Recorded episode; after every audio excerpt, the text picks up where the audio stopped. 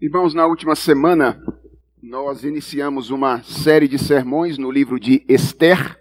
Se você não ouviu o sermão da semana passada, eu sugiro que você procure aí no nosso canal no YouTube. Ele deve estar disponível ainda por lá para você acompanhar a partir daqui. Na semana passada nós uh, fizemos uma, uma rápida introdução ao livro de Esther nos esforçando para incentivar os irmãos a se engajar conosco nesse esforço por compreender a história e a mensagem deste livro da Palavra de Deus.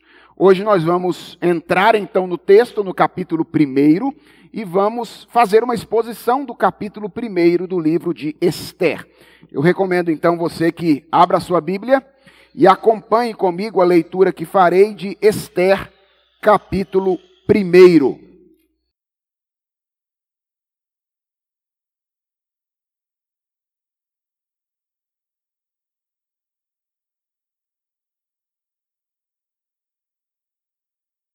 Esther, capítulo 1. Eu vou fazer a leitura de todo o capítulo e peço a você que acompanhe comigo a leitura que farei desta passagem.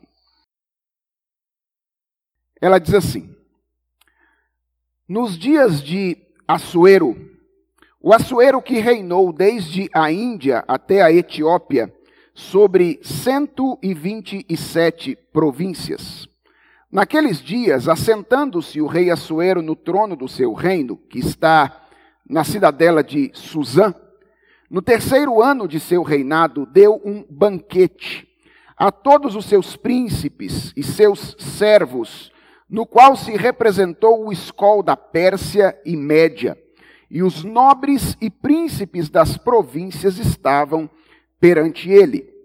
Então, mostrou as riquezas da glória do seu reino e o esplendor da sua excelente grandeza por muitos dias, por cento e oitenta dias. Passados esses dias, deu o rei um banquete a todo o povo que se achava na cidadela de Suzã, tanto para os maiores como para os menores, por sete dias, no pátio do jardim do palácio real. Havia tecido branco, linho fino e estofas de púrpura, atados com cordões de linhos e de púrpura, a argolas de prata e a colunas de alabastro. A armação dos leitos era de ouro e de prata, sobre um pavimento de porfírio, de, de, de pórfiro, de mármore, de alabastro e de pedras preciosas. Dava-se-lhes de beber em vasos de ouro, vasos de várias espécies, e havia muito vinho real, graças à generosidade do rei. Bebiam sem constrangimento, como estava prescrito, pois o rei havia ordenado a todos os oficiais da sua casa que, fiz, que se fizesse ou que fizessem segundo a vontade de cada um. Também a rainha Vasti deu um banquete às mulheres na casa real do rei Assuero.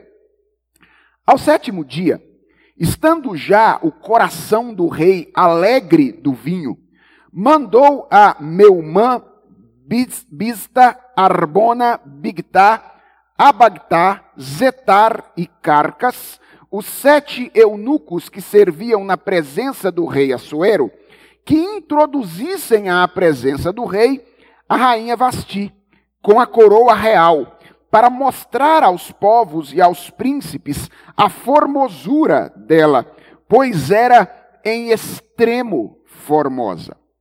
Porém, a rainha Vasti recusou vir por intermédio dos eunucos, segundo a palavra do rei. Pelo que o rei muito se enfureceu e se inflamou de ira. Então o rei consultou os sábios que entendiam dos tempos, porque assim se tratavam os interesses do rei na presença de todos os que sabiam a lei e o direito. E os mais chegados a ele eram Carcena, Setar, Admata, Tarsis, Meres, Marcena e Memucã, os sete príncipes dos persas e dos medos, que se avistavam pessoalmente com o rei e se assentavam como principais no reino, sobre o que se devia fazer, segundo a lei, a rainha Vasti, por não haver ela cumprido o mandato do rei Assuero por intermédio dos eunucos. Então, disse Memucã na presença do rei e dos príncipes: A rainha Vasti não somente ofendeu ao rei, mas também a todos os príncipes e a todos os povos que há em todas as províncias do rei Assuero. Porque a notícia do que fez a rainha chegará a todas as mulheres, de modo que desprezarão a seu marido quando ouvirem dizer: Mandou o rei Assuero que introduzissem à sua presença a rainha Vasti, porém ela não foi. Hoje mesmo, as princesas da Pérsia e da Média, ao ouvirem o que fez a rainha, dirão o mesmo a todos os príncipes do rei, e haverá daí muito desprezo e indignação. Se bem parecer ao rei, promulgue de sua parte um édito real, e que se inscreva nas leis dos persas e dos medos, e não se revogue, que Vasti não entre jamais na presença do rei Assuero. E o rei deu o reino dela a outra que seja melhor do que ela. Quando for ouvido o mandado que o rei decretar em todo o seu reino, vasto que é, todas as mulheres darão honra a seu marido, tanto ao mais importante quanto ao menos importante. O conselho pareceu bem tanto ao rei como aos príncipes, e fez o rei segundo a palavra de Memucã. Então enviou cartas a todas as províncias do rei, a cada província segundo o seu modo de escrever, e a cada povo segundo a sua língua, cada homem fosse senhor em sua casa e que se falasse a língua do seu povo. Vamos orar mais uma vez, irmãos, e pedir ao Senhor a graça da iluminação. Senhor, nós estamos diante da tua palavra e queremos ouvir a tua voz nesta manhã.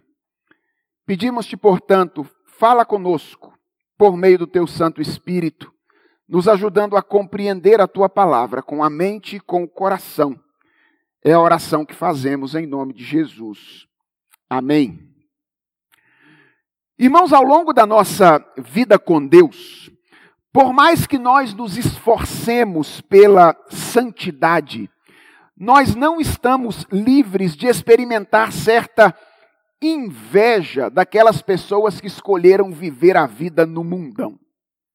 Em algum momento, todos nós já nos perguntamos como seria ter o dinheiro que eles têm, frequentar os lugares que eles frequentam, conhecer as pessoas que eles conhecem e curtir as coisas que eles curtem.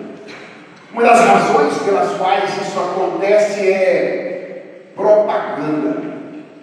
E quando eu falo de propaganda, eu não estou me referindo apenas a peças publicitárias. Eu tenho em mente aqui as conversas que nós temos com os nossos colegas, as músicas que nós ouvimos, as séries e aos filmes que nós assistimos na TV. Tudo isso propagandeia em alto e bom som que se nós queremos nos dar bem, se nós queremos ser pessoas verdadeiramente realizadas, nós precisamos participar da festa. E para piorar, a vida às vezes parece atestar que a propaganda tem razão. Frequentemente são os mais pervertidos que se tornam os mais populares. São às vezes os mais desonestos, os primeiros a serem promovidos. E não deixa de ser engraçado, interessante, que são exatamente esses que já têm tudo que recebem os convites VIP para as festas. Não é verdade? É exatamente quem não precisa dos convites que os recebem. Se você já enfrentou ou enfrenta essa tentação, eu quero dizer para você que Esther é um livro escrito para você.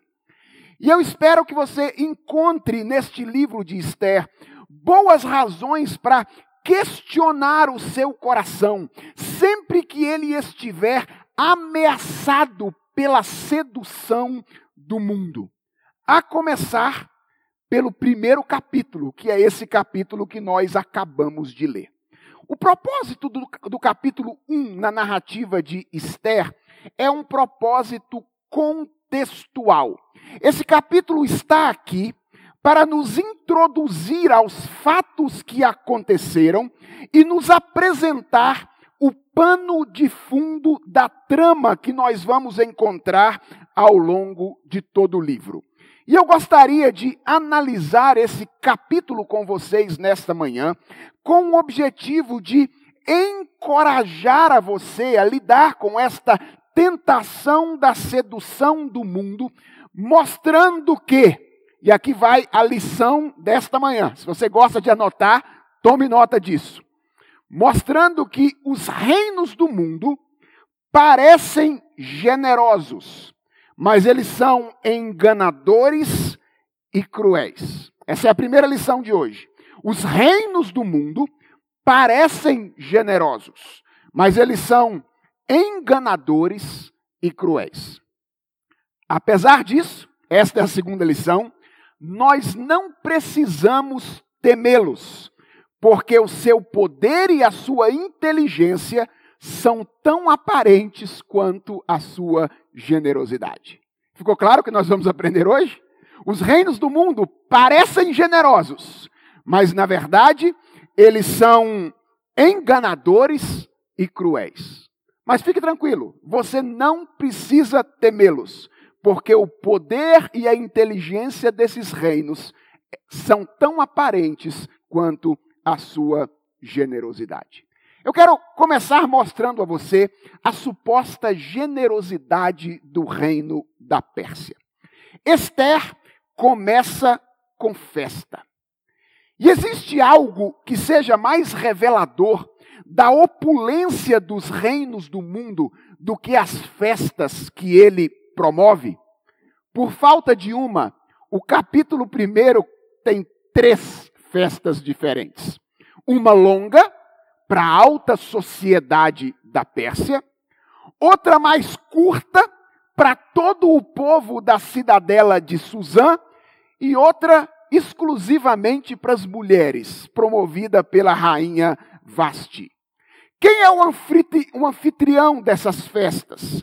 É um homem chamado Assuero, também conhecido na história como Xerxes I, o rei da Pérsia nesta ocasião. E qual é o objetivo dessas festas? Está aí no verso de número 4. É mostrar as riquezas da glória do seu reino e o esplendor da sua excelente grandeza. De fato, a Pérsia era um reino poderoso. A Pérsia havia derrotado o grande império babilônico. E o texto diz que a essa altura as suas fronteiras se estendiam da Índia até a Etiópia, constando ao todo de 127 províncias. Nós estamos falando de um reino aparentemente poderoso. E nas festas, absolutamente tudo comunicava essa grandeza do reino da Pérsia. A começar pelos convidados. Quem eram os convidados da primeira festa? Aquela que durou 180 dias, se isso não for uma hipérbole do narrador, apenas para mostrar que foi uma festa longa, eram as pessoas mais importantes do império: os militares, os políticos, os nobres. Sabe aquele tipo de festa para mostrar a qualidade da população? Pois então, essa primeira festa tinha esse objetivo: mostrar a qualidade da população da Pérsia naquela ocasião. Na segunda festa estavam todas as pessoas da cidadela de Suzã, os maiores e os menores, para mostrar que o império tinha tanto dinheiro que não precisava fazer miséria.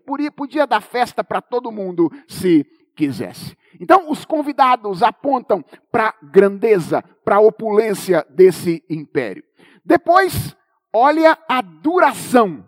A primeira, diz aí, durou 180 dias. 180 dias de festa. Há vários estudiosos que entendem que essa é, na verdade, uma hipérbole. É um artifício retórico usado pelo narrador para dizer que a festa durou muito tempo, mas ela não teria durado os 180 dias propriamente. Bem, não, é, não, não há como saber exatamente se é uma hipérbole ou se é uma afirmação literal. A segunda dura sete dias. E provavelmente aqui nós temos uma afirmação literal, porque esse era um tempo bem plausível para a duração de festas na antiguidade.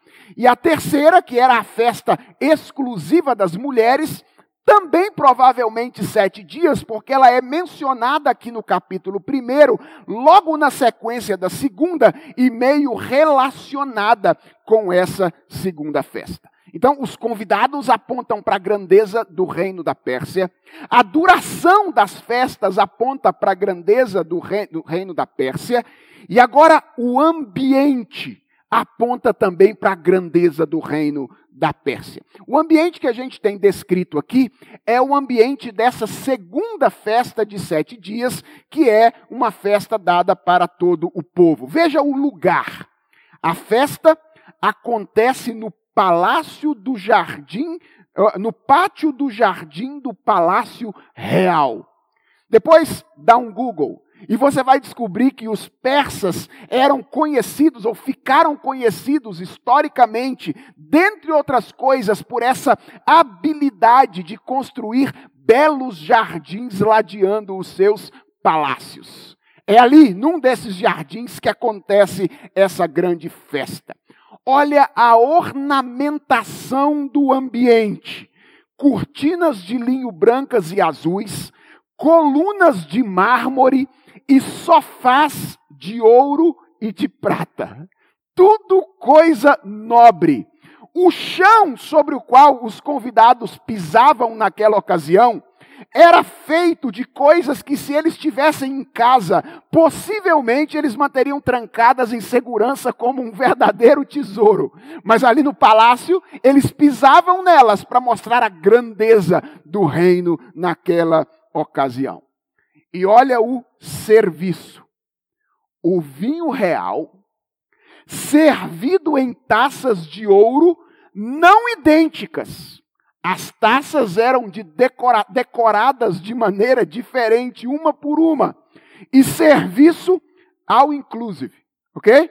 O texto diz que eles bebiam sem restrições, diz o verso 8, pois o rei havia ordenado a todos os oficiais da sua casa que fizessem segundo a vontade de cada um. Quando a gente olha para esse ambiente e lê essa descrição, dá vontade de estar lá. Não dá? Como dá vontade na gente de participar dos casamentos de Hollywood? Como a gente tem vontade de participar dos concursos de Miss Universo, das posses presidenciais, da entrega do Oscar, da bola de ouro no final do ano. Essas coisas todas chamam a nossa atenção, fascinam o nosso coração, dentre outras razões, porque elas revelam a opulência dos reinos desse mundo. E sugere que aquelas pessoas que se submetem à vontade desses reinos só têm a ganhar, a se beneficiar das coisas que esse reino tem a oferecer. Mas a pergunta é: essa sensação que temos é verdadeira? De que se nós estivermos engajados com os reinos do mundo, tudo o que nós teremos são benefícios e coisas boas. E eu quero mostrar para você que uma olhada mais cuidadosa em Esther, capítulo 1, mostra que não. Porque o texto sugere em vários lugares que a generosidade da Pérsia é uma generosidade apenas aparente. O reino da Pérsia, o reino de Assuero, parece generoso, mas ele na verdade é enganador e cruel. E essa é a segunda coisa que eu quero mostrar para você nesta manhã: o engano e a crueldade do reino da Pérsia. Quando a gente lê essas palavras iniciais do texto com o qual nós estamos trabalhando hoje, além de ficar interessados em participar desse momento, nós chegamos a nutrir certa admiração por esse homem chamado Assuero. Na verdade, Assuero parece ser não apenas um rei generoso, mas ele também parece ser um rei inclusivo, não é? Ele é do tipo de rei que faz festa. E ele não faz festa só para as pessoas grandes do seu império. Ele faz festa para o povo, ele faz festa para a plebe, não é apenas a elite que é convidada para a festa de Assuero. Todas as pessoas são. A gente tende a olhar para ele e falar: que rei bonzinho. Um rei que inclui todas as pessoas na sua festa. Mas, irmãos, um pouquinho de perspicácia é suficiente para percebermos que os reinos desse mundo, tipificados aqui pela Pérsia e por Assuero, não são tão generosos quanto nós imaginamos que eles sejam. Vejam, o texto não diz aqui claramente quais eram os interesses de Assuero com as suas festas. Veja, ele diz qual era o objetivo pragmático. Qual era o objetivo pragmático? Exibir a grandeza do seu reino. Mas a minha pergunta é: o que ele queria com isso? Ao exibir a grandeza do seu reino? Será que ele queria estimular o povo ao reconhecimento e à adoração do Senhor? Será que ele queria dizer assim: olha, tudo isso que eu tenho foi Deus que me deu. Portanto, curvem-se diante do Senhor que me deu todas essas coisas. Esse era o objetivo de Assuero? Será que ele queria promover a consciência nacional e estimular as pessoas a uma vida social mais ética, a uma vida mais solidária? Será que esse era o objetivo de Assuero ao realizar estas festas nessa ocasião? Veja, o texto não diz mas você não tem nenhuma suspeita do, que, do porquê alguém pararia uma nação durante vários dias para promover eventos exibicionistas? Quando você lê isso, você não tem nenhuma suspeita no seu coração do porquê alguém pararia todo um país, todo um território, um monte de gente durante vários dias, meses talvez, para ficar alardeando as suas grandes conquistas. E para além das nossas suspeitas individuais, o texto nos apresenta uma imagem de Assuero que naturalmente nos leva à conclusão de que os seus interesses não eram os mais nobres possíveis. Veja, como é que o capítulo 1 de Esther apresenta Assuero. Em primeiro lugar, esse capítulo apresenta Assuero como um legislador detalhista e invasivo. Esse é Assuero aqui. Um, um legislador detalhista e invasivo. Veja o que diz o verso 8. O texto diz assim: que nas festas as pessoas bebiam sem restrições, e preste atenção nesse aposto que está aí. Como estava prescrito. Esse aposto é extremamente importante, porque ele nos informa que Assuero havia baixado um decreto para determinar que as pessoas bebessem o quanto elas quisessem. Veja, assegure-se que você compreendeu aquilo que eu estou dizendo um decreto a respeito de quanto vinho as pessoas podiam beber, para determinar que elas podiam beber o quanto elas quisessem. Você percebeu a sutileza? Assuero não considerava a liberdade um direito natural inalienável. mas um direito que era garantido pelo decreto dele. Para Assuero, as pessoas eram livres não porque liberdade fosse a condição natural delas, mas porque ele, o Todo-Poderoso da Pérsia naquela ocasião, havia decretado que elas fossem livres. E ele era um legislador detalhista.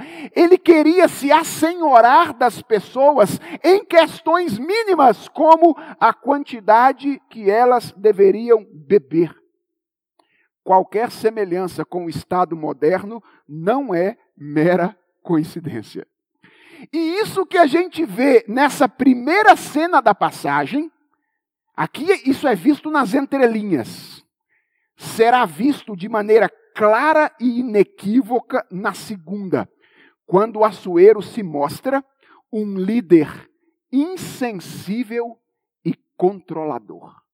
Então, além de ser um legislador detalhista e invasivo, Assuero é um líder insensível e controlador. O texto diz que algo aconteceu no sétimo dia de festa. A essa altura, Assuero já tinha apresentado as suas riquezas. Fosse hoje em dia, ele já tinha projetado uma apresentação em Canvas mostrando os limites geográficos do seu império. Cada convidado da festa já teria recebido em mãos a cópia de uma planilha de Excel mostrando as principais aplicações financeiras do Tesouro Persa. E ele já tinha aberto a exposição de arte que continham as obras de arte de cada um dos povos conquistados e caminhado com os convidados pelos diferentes palcos da festa, onde os artistas das 127 províncias faziam o seu show. Diz o texto no verso 10 que ele já estava alto de vinho, quando ele lembra que uma de suas conquistas ainda não tinha sido exibida. Atenção, era uma pessoa, mas para ele era só mais um objeto. Era só mais um troféu que ele queria mostrar como uma das suas grandes conquistas. Então ele envia eunucos para buscar a rainha Vasti, a fim de que ela exibisse a sua beleza às pessoas, com a recomendação de que ela viesse, isso está aí no verso de número 11, com a coroa real. Alguns rabinos entendem que essa expressão, com a coroa real, significa apenas com a coroa real. Veja, não se pode ter certeza disso, ok? Não se pode ter certeza disso. E na realidade, isso muda pouco o fato em si. Qual é o fato? O fato de que Assuero vê pessoas como objetos. Ele é um homem insensível e ele é um homem controlador. O texto diz que Vasti não tolera este ato de Assuero, se rebela contra todas as expectativas do leitor do texto e não atende à determinação do seu marido. Isso está aí no verso 12. E o texto diz que isso acende a ira de Assuero e desencadeia uma série de eventos que mostra que além de ser um legislador detalhista e invasivo, além de ser um líder insensível e controlador, Assuero, Assuero era um governante obstinado e vingativo. O texto diz que a recusa de Vasti de ir até ao lugar em que Assuero havia mandado que ela fosse, é interpretada aí pelo rei como uma ameaça à sua autoridade. Alguém resolveu não fazer o que ele havia dito que era para fazer. Então ele convoca uma reunião do conselho dos sábios da Pérsia para pensar em uma solução. Isso está aí nos versos 13 a 15 do capítulo 1. E esse conselho de sábios não apenas confirma a interpretação de Assuero de que aquilo havia sido um ato de desrespeito, mas sugere que a coisa poderia se tornar um problema ainda maior. O conselho de Assuero torna um problema que era relativamente pequeno, um negócio gigantesco. Vai que um grupo feminista resolve encampar a política de Vasti. Esse é o medo do conselho naquela ocasião. Vai que as mulheres do reino agora comecem a dizer: olha, se a rainha se rebelou contra Assuero, por que é que eu vou dar ouvidos à voz do meu marido aqui em casa? E as princesas todas, em todas as províncias, poderiam ser estimuladas pela ação de Vasti a desobedecer o seu marido. Talvez esses homens estivessem preocupados mais com o que aconteceria na casa deles do que com o que aconteceria em outros lugares do império. E então eles aconselham Assuero a agir com mão de ferro. Qual é o conselho aqui? Depor a rainha e substituir a rainha por outra que fosse melhor. E o que significa melhor? Significa cegamente obediente. Depõe a rainha e escolha uma outra que seja melhor. E o que Assuero faz? Assuero segue o conselho desses sábios e baixa um decreto irrevogável que mais uma vez estabelece o óbvio, lá no verso de número 22, que cada homem fosse senhor em sua casa, e atenção, olha como Assuero novamente se assenhora da liberdade das pessoas, ao determinar que elas falassem dentro de casa uma língua específica. Ou seja, diz, e que em toda casa a língua falada seja a língua do marido. Percebeu como esse homem quer se assenhorar de todo mundo? Ou seja, se um marido que tivesse uma esposa que tinha uma língua diferente e ele quisesse, por amor à esposa, aos filhos, falar a língua da esposa, Assuero diz: não pode. Dentro da casa, a língua a ser falada tem que ser a língua do marido. Assuero é um governante obstinado e vingativo. E meus irmãos, Assuero nada mais é do que o retrato dos governantes desse mundo. Eles parecem generosos. Os reinos desse mundo parecem generosos, mas frequentemente, mais frequentemente do que nós imaginamos, eles são enganadores e cruéis. Preste atenção, você que está me ouvindo nessa manhã. No mundo não existe almoço grátis. Ele oferece prazer a você, mas frequentemente ele compromete, por meio do prazer que oferece, a sua saúde física e a sua saúde emocional. O mundo oferece riqueza a você, mas frequentemente ele faz isso à custa dos seus relacionamentos mais profundos. O mundo oferece liberdade a você, mas ele exige que você se devote aos ditames dele para que desfrute da liberdade que ele oferece. Ele parece um reino generoso, mas no final das contas é, na verdade, um reino enganador e cruel. E o que esse capítulo de Esther nos mostra é que se você não estiver disposto a negociar, pode esperar, você se tornará a próxima vítima da obstinação e da vingança que são peculiares aos reinos desse mundo. Olhando assim, nós podemos imaginar então que o que nos resta a fazer é temer os reinos desse mundo. Certo, pastor? Nada. Errado. Porque o, o, capítulo que nos mostra essa suposta grandeza desses reinos, a crueldade e o engano deles, também nos mostra que o poder e a inteligência desses reinos são tão aparentes quanto a sua suposta generosidade. E é isso que eu quero mostrar, caminhando para o final da nossa mensagem nesta manhã. A fraqueza e a tolice dos reinos desse mundo. Existem duas coisas muito irônicas em Esther, capítulo 1. E a primeira delas tem a ver com a autoridade de Assuero.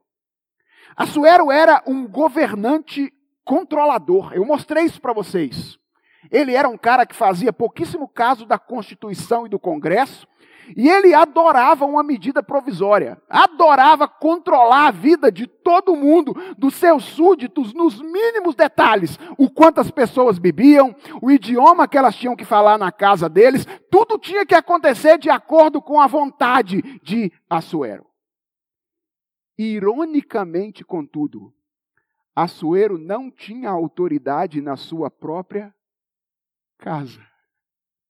Ele queria estender as suas asas sobre cada milímetro da vida dos persas, mas os limites da sua autoridade são demonstrados por sua própria mulher, aqui em Esther capítulo 1. Porque a autoridade, preste atenção, não é algo que se impõe. A autoridade é algo que se conquista. E se conquista não por meio de violência, de força, mas por meio de serviço. Os reinos humanos, eles são assim. Eles se apresentam poderosos, mas eles, na verdade, são fracos. Como mostra Esther capítulo 1. O homem que queria controlar a vida de todo mundo não tinha governo e controle sobre a sua própria casa. E a segunda ironia tem a ver com a falta de sabedoria dos conselheiros e do rei nessa ocasião. O texto diz que, dando ouvidos a Memucã, que era um dos sábios da Pérsia, Assuero responde aqui à rebeldia de Vasti por meio de um decreto que é espalhado da forma mais compreensível possível pelos quatro cantos do império. Preste atenção. Na sabedoria da Pérsia, esse édito visava o quê? Resguardar a autoridade de Assuero. Mas veja o que Ian Dugget, que tem sido meu companheiro na interpretação do livro de Esther, diz comentando esta passagem. Ele diz, abre aspas, o édito, na verdade, se desconstrói ele serve apenas para publicar por todo o vasto império e na língua de todos os grupos de pessoas a falta de autoridade de Assuero na sua própria casa. Se o objetivo era inspirar respeito pelos maridos e por, por Assuero, o verdadeiro efeito foi exatamente o contrário. Se ele temia que a fofoca sobre a sua impotência se espalhasse, o que fez o edito? O edito? Ele garantiu que todos ouvissem em sua própria língua a história do que se passara em Suzã. Um reino aparentemente forte, mas fraco. Um reino aparentemente inteligente, aparentemente sábio, mas um reino tolo. Esse é o retrato dos reinos do mundo que nos é oferecido por Esther, capítulo 1. Eles parecem generosos, eles parecem fortes, eles parecem sábios. Mas atenção, apenas parecem. Na verdade, eles são enganadores e cruéis, mas ao mesmo tempo fracos e tolos. A pergunta é: o que isso tem a ver conosco? Vivendo aqui agora no século 21, num momento distante da Pérsia em que Esther e os seus conterrâneos viveram naquela ocasião. Eu quero encerrar a nossa mensagem desta manhã com duas rápidas aplicações. E a primeira delas é, eu creio que Esther nos chama a atenção para o fato de que, Esther capítulo 1, que vivendo numa cultura pagã, atenção nisso que eu vou te dizer, não convém levarmos a sério demais a cultura em que vivemos. Eu vou repetir. Vivendo numa cultura pagã, não convém levarmos a sério demais a cultura em que nós vivemos. Irmãos, talvez esse seja o ponto de partida de nossa dificuldade no enfrentamento dos desafios que temos na nossa vida cultural.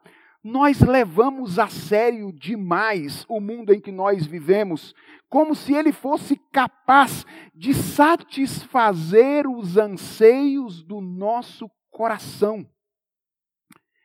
Independente da condição em que, em que nós estamos, todos nós temos a tendência de acreditar nisso. Todos nós.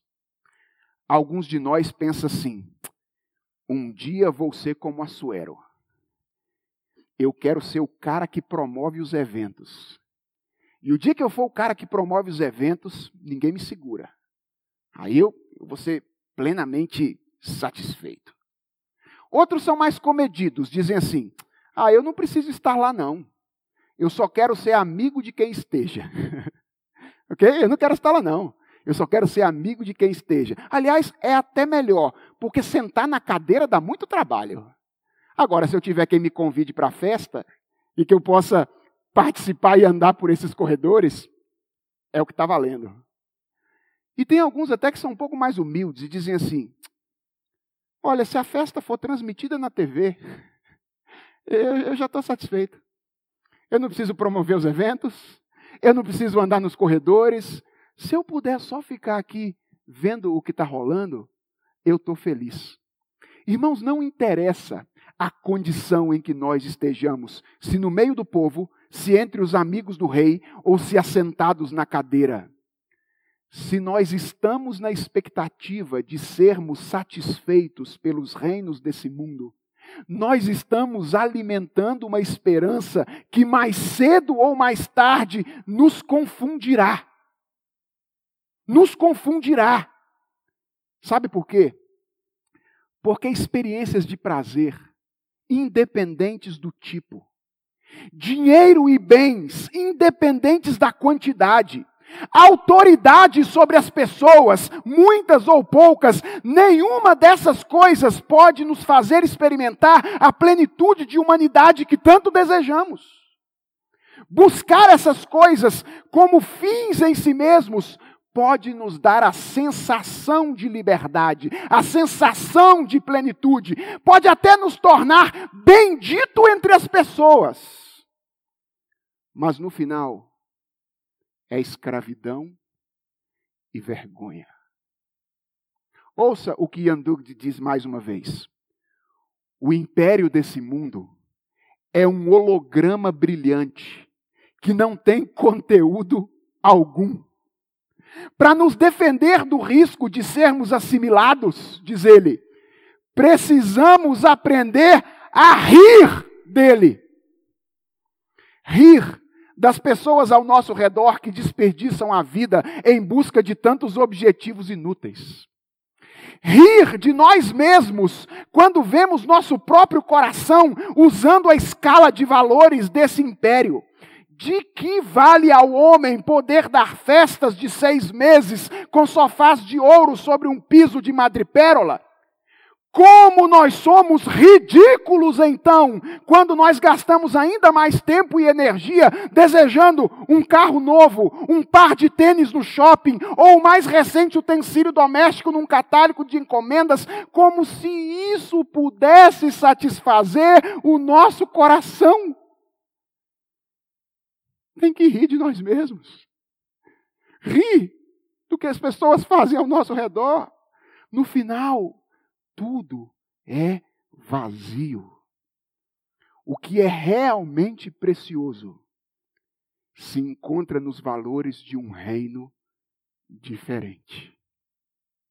E aqui está a segunda aplicação dessa manhã. Se por um lado nós não devemos levar a sério os reinos desse mundo, pelo que eles são, convém, a nós todos convém, levar muito a sério o reino de Deus.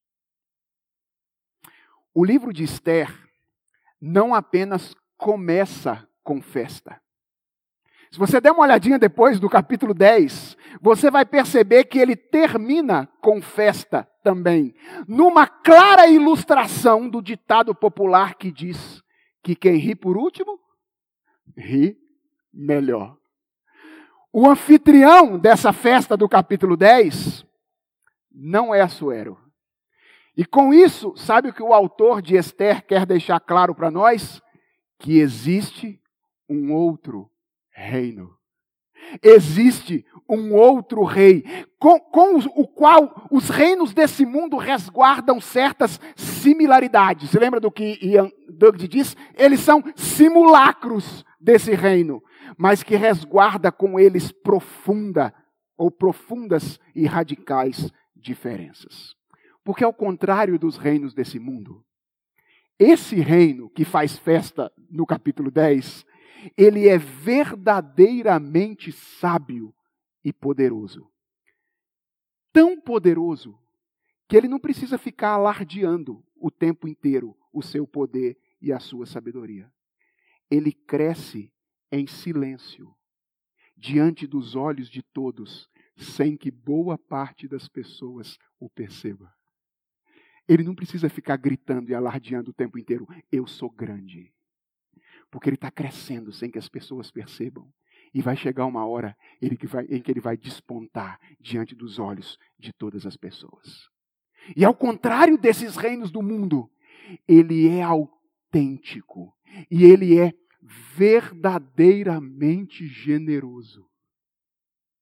Você achou que 180 dias de festas era muito? Você achou que era muito? Nesse outro reino, a festa dura por toda a eternidade. Atenção, ele também proclama a grandeza do seu rei. A festa, o tempo inteiro, que a gente está fazendo aqui hoje, é proclamar a grandeza do nosso rei. Mas nesse reino, a glória do rei nunca é alcançada em detrimento do benefício dos convidados. Nesse reino novo, não tem letra miúda no contrato. Os convidados recebem de graça os trajes para a festa e desfrutam da verdadeira liberdade. Nesse reino, não tem esse negócio de rei casar com mulher bonita para expô-la como troféu. Nesse reino, o rei prepara a mulher que ele escolheu quando ela ainda não era tão bela, para apresentá-la perfeita, sem ruga e sem mácula no dia do casamento. Os valores são outros. E esse é o reino no qual nós devemos investir o nosso coração.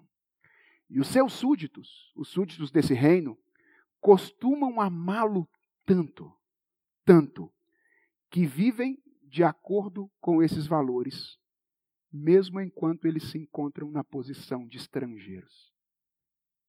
Eles amam tanto o reino de Deus, que mesmo vivendo nas estradas dos reinos do mundo, eles não vivem como vivem os que são de reinos mundanos.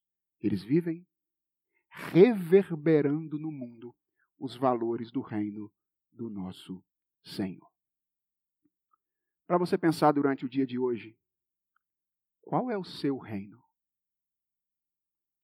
Pelo estabelecimento de que reino você tem trabalhado? Dos mundanos? Do seu próprio? Ou tem trabalhado pelo estabelecimento deste reino pelo qual vale a pena trabalhar? Que Deus tenha misericórdia de nós e nos faça todos investir a vida naquilo que vale a pena, que é o reino de Deus, o governo de Deus sobre a nossa realidade em todas as dimensões da nossa existência. Vamos orar? Senhor, muito obrigado por este capítulo do livro de Esther, que nos mostra que, enquanto aqui estamos vivemos nessa condição, muitas vezes cercados de reinos diferentes, que são aparentemente fortes e sábios, mas que na verdade são tolos e fracos. Senhor, no meio de tantos reinos assim, o nosso coração, vez após outra, tende a ser seduzido pela opulência, pela grandeza das festas desse reino. E nós queremos pedir perdão por isso ao Senhor. E pedir ao Senhor que tu tenhas misericórdia de nós Deus, todas as vezes em que o nosso coração começar a ser seduzido pelas coisas desse mundo, prazer, riqueza, projeção pessoal, que são as coisas que os reinos desse mundo e nós às vezes buscamos no estabelecimento do nosso próprio reino, nos lembra de que os reinos desse mundo são. E ensina-nos, ó Deus, a buscar em primeiro lugar o teu reino. Na certeza de que tudo aquilo que nós buscamos como se nós precisássemos tão profundamente nos outros reinos, são apenas uma consequência natural de buscarmos em primeiro lugar o reino do Senhor. Porque tu és o nosso rei, tu és o nosso prazer, tu és o nosso sustento e tu és aquele em que nós temos senso de identidade. Portanto, ó Deus, tem misericórdia do teu povo.